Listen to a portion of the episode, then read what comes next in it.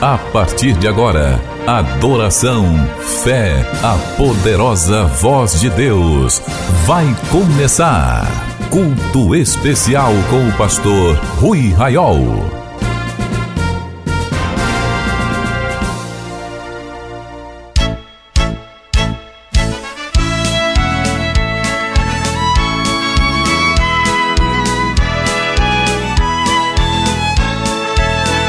Meus irmãos, a paz do Senhor. Hoje é domingo, dia 11 de setembro de 2022. Quero convidar você agora para orar comigo, dando abertura a este culto. Nosso Deus, nosso Pai, ao seu nome celebramos, Senhor, neste dia, Deus, pela sua grandeza, pela sua existência, ó Deus, pela sua vida, Senhor, porque a sua vida tem sido repartida conosco desde o Éden, Senhor. Pai, receba este culto que é o Senhor nós trazemos agora, Senhor, reunidos, meu Pai irmãos, comigo, de muitos lugares, Senhor, em muitas ocasiões, alguns por áudio, outros pela rádio. Ó Pai, nós estamos diante do Senhor. Que todos que participem deste culto, que o ouçam, Sejam, ó Deus, tocados pelo seu Espírito, que a sua palavra fale conosco hoje e o Senhor trabalhe na nossa vida, trazendo salvação, libertação, cura, restauração, Senhor. Nós oramos agradecidos em nome de Jesus. Queridos, vamos dar um aplauso para Jesus? Jesus é maravilhoso, merece a nossa adoração. Glória a Jesus. Queridos, vamos abrir a harpa cristã no hino 42. Vamos saudar o nome de Jesus, 42 da harpa.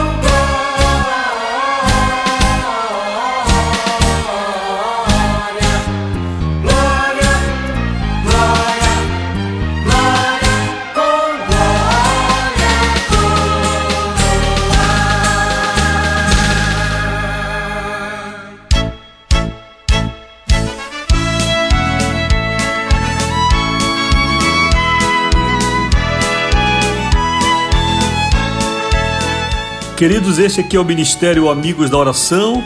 Sou o pastor Rui Raiol e nós temos de segunda a sexta o devocional Meu Dia com Deus. Participe e o Senhor te abençoe. Se você quer fazer seu pedido de oração, pode mandar agora sua mensagem para 919 8094 5525, que é o WhatsApp da oração. 91, código de área, 98094 5525. De segunda a sexta nós temos um momento especial de oração, vamos lembrar. Bendita hora de oração. Onde você estiver, participe conosco da bendita hora de oração. Queremos lhe enviar essa trilha este aviso às 18 horas de segunda a sexta para onde você estiver, se unir a nós neste exército de intercessores. Mande então sua mensagem, seu WhatsApp dizendo quero receber a convocação para orar. Eu quero orar junto com vocês seis da tarde na bendita hora de oração. Se você está atravessando um momento difícil, faça seu pedido de oração agora. 91 código de área 9 8094 5525 98094 5525 WhatsApp da oração. Se você quer receber uma palavra também do pastor Rui Raiol sobre alguma questão, envie agora sua mensagem e eu irei lhe responder. Agora eu quero convidar você para a palavra, para o momento da pregação.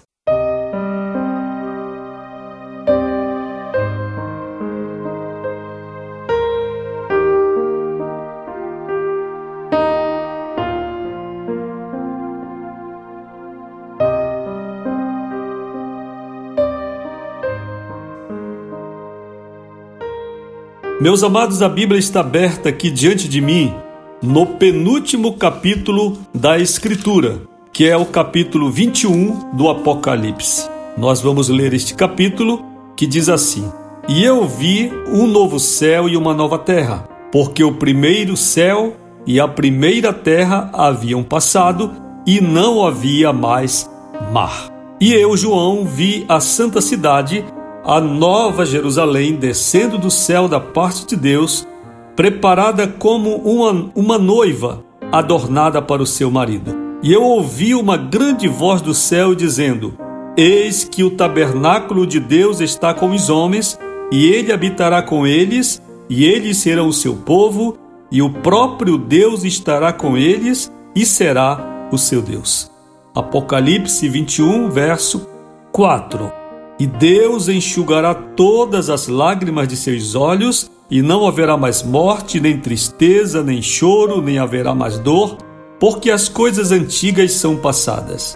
E aquele que está sentado sobre o trono disse: Eis que eu faço novas todas as coisas. E ele disse-me: Escreve, porque estas palavras são verdadeiras e fiéis. E ele disse-me: Está feito. Eu sou o Alfa e o Ômega, o princípio e o fim. Aquele que estiver sedento, eu darei gratuitamente da fonte da água da vida. Aquele que vencer, herdará todas as coisas, e eu serei seu Deus, e ele será meu filho. Mas os medrosos e incrédulos, e os abomináveis, e assassinos, e devassos, e feiticeiros, e idólatras, e todos os mentirosos, terão sua parte no lago que arde com fogo e enxofre, que é a segunda morte. Eu vou repetir Apocalipse 21, verso 8. Mas os medrosos e incrédulos e os abomináveis e assassinos e devassos e feiticeiros e idólatras e todos os mentirosos terão sua parte no lago que arde com fogo e enxofre, que é a segunda morte. E veio a mim um dos sete anjos que tinham sete taças cheias das sete últimas pragas e falou comigo, dizendo: Vem aqui, mostrar-te-ei a noiva, a esposa do cordeiro. E levou-me em espírito a uma grande alta montanha e mostrou-me aquela grande cidade, a Santa Jerusalém, descendo do céu da parte de Deus, tendo a glória de Deus e a sua luz era semelhante à mais preciosa pedra, semelhante à pedra de jaspe, clara como o cristal. E tinha um muro grande e alto, e tinha doze portões, e nos portões doze anjos, e nomes inscritos sobre eles, que são os nomes das doze tribos dos filhos de Israel. Ao leste, três portões, ao norte, três portões, ao sul, três portões, ao oeste, três portões. Apocalipse 21, 14. E o muro da cidade tinha doze fundamentos, e neles os nomes dos doze apóstolos do Cordeiro. E aquele que falava comigo tinha uma cana de ouro para medir a cidade, e os seus portões e o seu muro. E a cidade está em um quadrado, e o seu comprimento é tão grande quanto a largura. E ele mediu a cidade com a cana até doze mil estádios, e seu comprimento, largura e altura são iguais.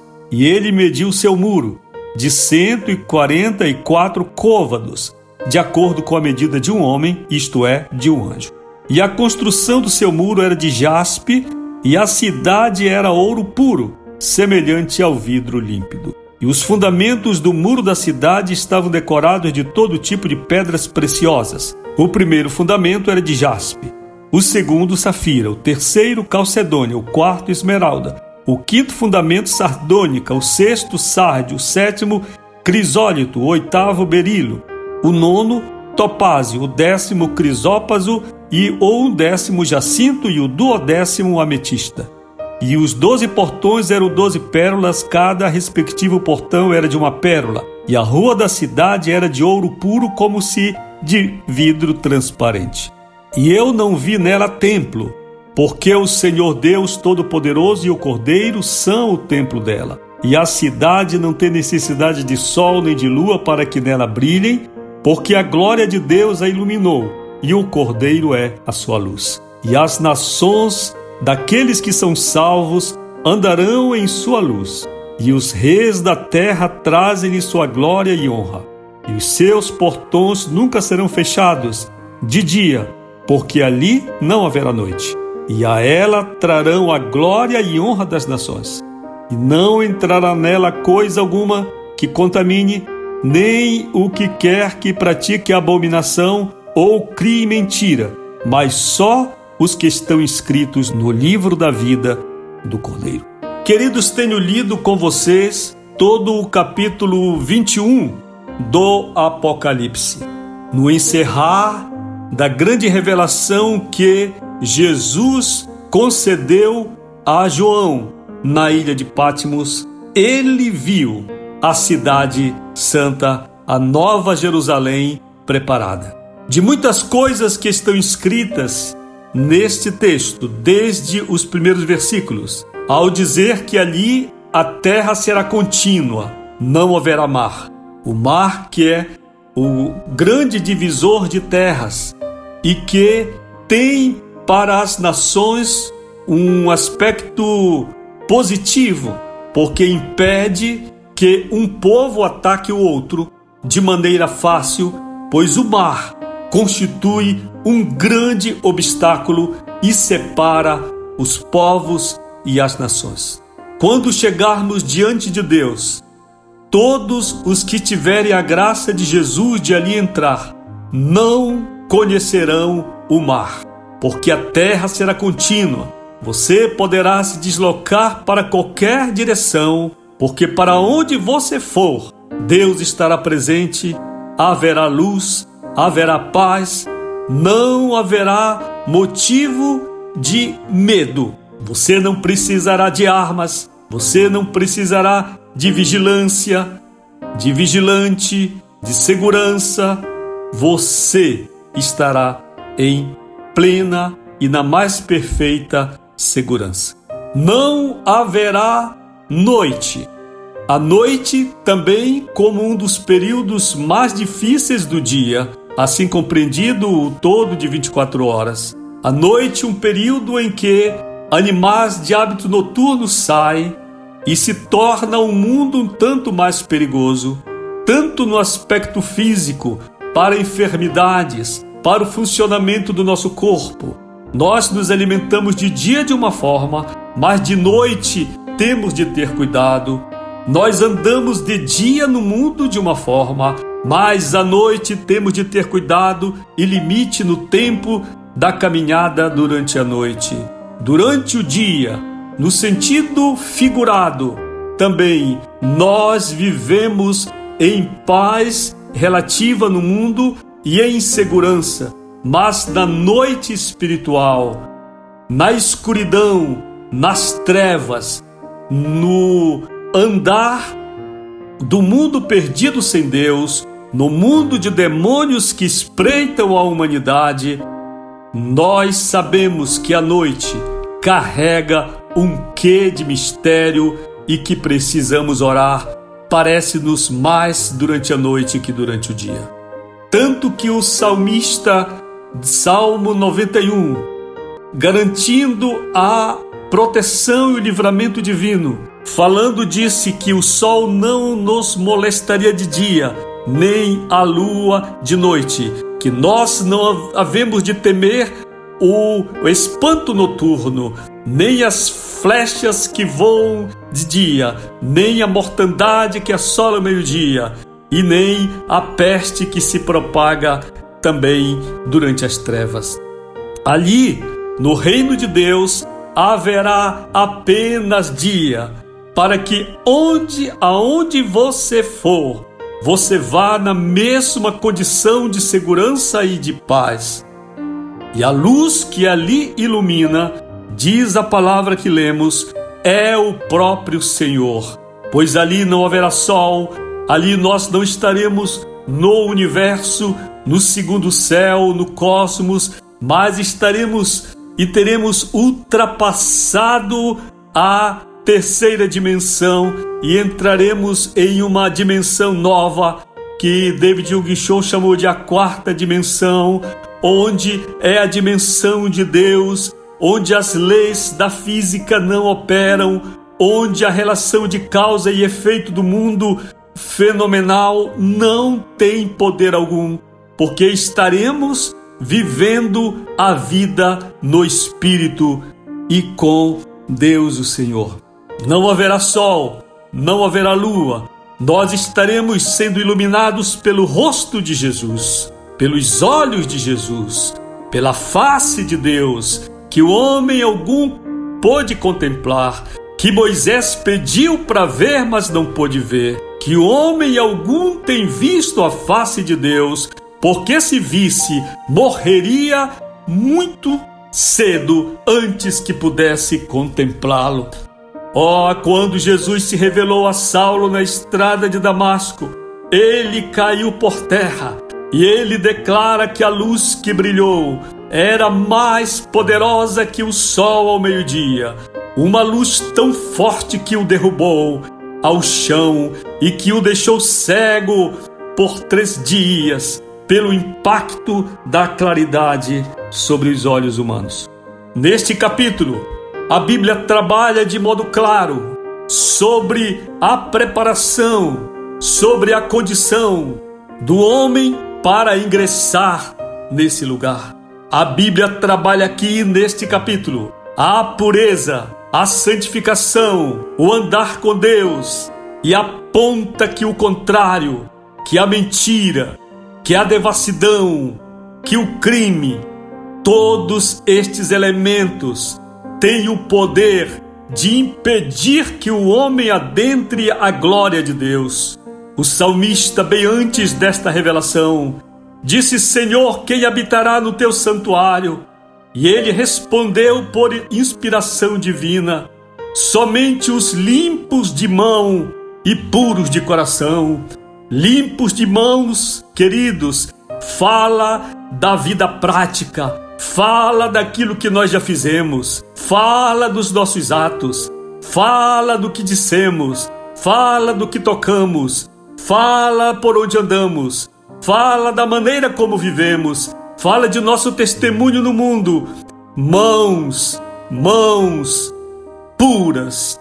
Mas não basta apenas aparência, porque perante uma igreja, perante a sua família, perante a sua esposa, você pode conseguir ter aparentemente mãos limpas. Você pode esconder muito bem a senha do seu celular para que a sua mulher ou seu marido saiba que você tem um caso fora do casamento. Saiba que você é um adúltero. Você pode enganar toda a igreja de Deus, subindo aos púlpitos, mentindo, contando histórias falsas e assim enganar milhões de crentes com um testemunho que você não tem.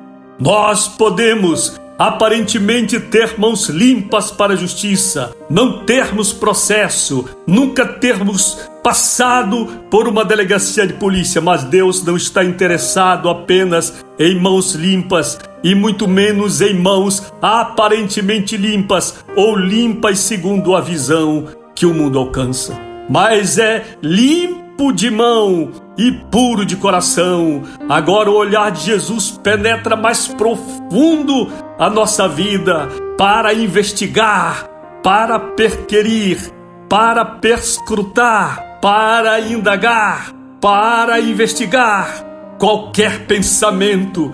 Por isto que Davi orava: Ó oh Deus, sonda-me, sonda-me e me conhece, vê se há em mim algum pensamento mal, porque, como também escreveu o salmista, se eu descer ao mais profundo, tu estás, se eu voar, tu estás comigo, onde quer que nós estejamos, aonde quer que nós estejamos, vamos com as nossas mãos aparentemente limpas, nós estamos sendo investigados no nosso íntimo, no nosso homem interior, pelos olhos chamegantes de Jesus, que consegue enxergar o mais profundo, a dividir a nossa alma, o nosso espírito, as nossas juntas, as nossas medulas, investigar, saber que nós somos, porque nós somos principalmente o que não somos diante dos homens.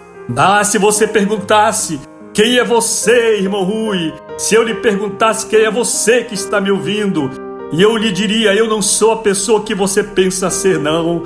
Eu não sou apenas a pessoa que você ouve, não. E você também não é a pessoa que a sociedade enxerga apenas. Não, você não é o marido que sua mulher contempla totalmente. Você não é o empregado que diz ser e testemunha perante os seus demais colegas. Você é uma pessoa que se esconde atrás do corpo. Você tem o espírito e você é um ser que mora nessa oficina da alma chamada corpo. Essa é a grande realidade, esse é o grande choque que existe entre quem aparentemente somos e quem verdadeiramente somos. Se você me perguntasse quem, quem sou eu então, Pastor Rui, se eu não sou o meu corpo, se eu não sou a aparência, se eu não sou as minhas ações todas, se eu não sou o que digo, o que falo, quem eu sou? E eu te digo, você é a pessoa que fecha a porta do quarto para dormir. Você é a pessoa que Deus conhece quando está sozinha. Você é a pessoa que pensa e ninguém ouve, mas Deus sabe que você é exatamente assim. Pode ser que nenhum pensamento seu se exteriorize, mas Deus sabe quem você é.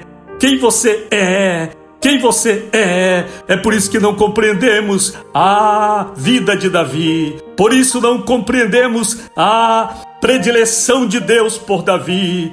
Mas é porque Davi, conforme o que podemos auferir, ele era um homem que tinha uma vida aparente e podia até cometer crimes, mas dentro de si, a verdadeira pessoa, aquele ser escondido, era um homem que buscava Deus, era um homem que se arrependia, era um homem que confessava, era um homem que, sendo rei, não tinha vergonha de rolar no chão quando a arca de Deus entrou como uma criança de alegria na presença do Senhor.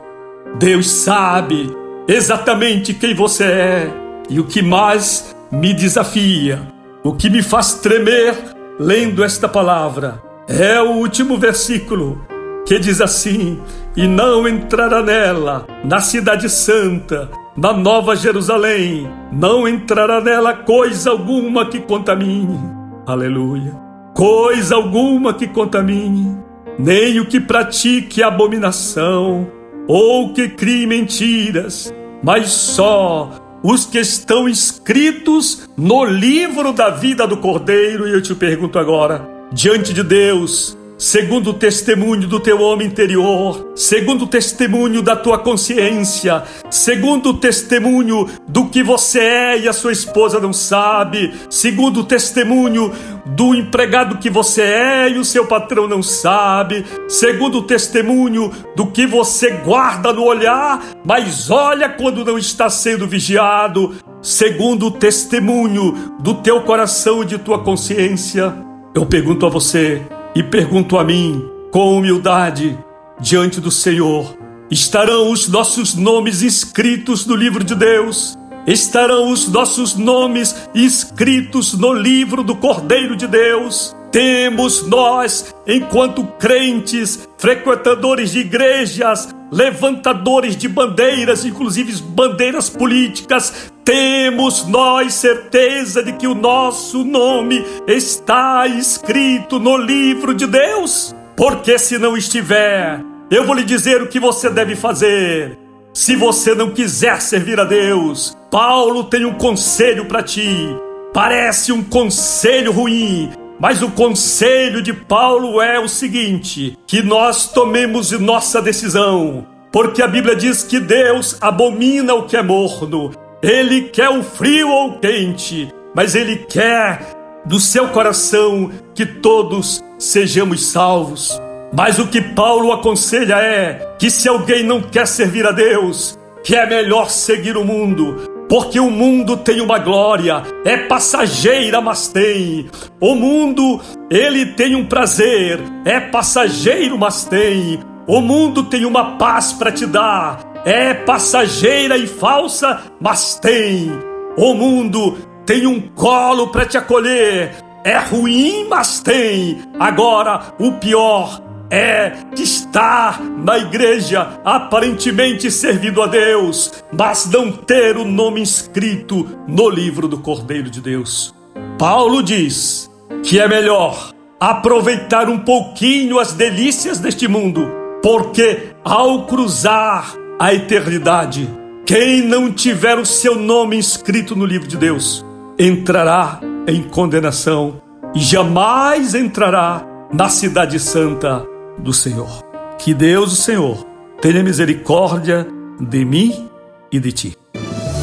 Milhares de vidas edificadas, salvação, cura. A mensagem transformadora do Evangelho. O que você pode fazer por isto? Envie hoje uma oferta de amor para Amigos da Oração Ministério Evangelístico. Bradesco, agência 1396, dígito 0. Conta corrente 81225, dígito 0. Caixa Econômica, agência 1314. Conta corrente 2769, dígito 8. Operação 003. Depois do Pará e Amapá, o Ministério Amigos da Oração chega ao estado do Acre e alcança outros países. E Jesus falou-lhes dizendo: Ide e fazei discípulos de todas as nações. Agora pelas plataformas digitais Spotify e Deezer, Estados Unidos, Japão, Austrália e Guiné-Bissau recebem diariamente a palavra de Deus. Missão Acre, o desafio de evangelizar os confins da terra. Inscreva-se agora com uma oferta mensal para este projeto. Informações: WhatsApp 91 980 94 5525. Missão Acre. Venha crer e participar. Você acabou de participar do Culto Especial, um programa do Ministério Amigos da Oração.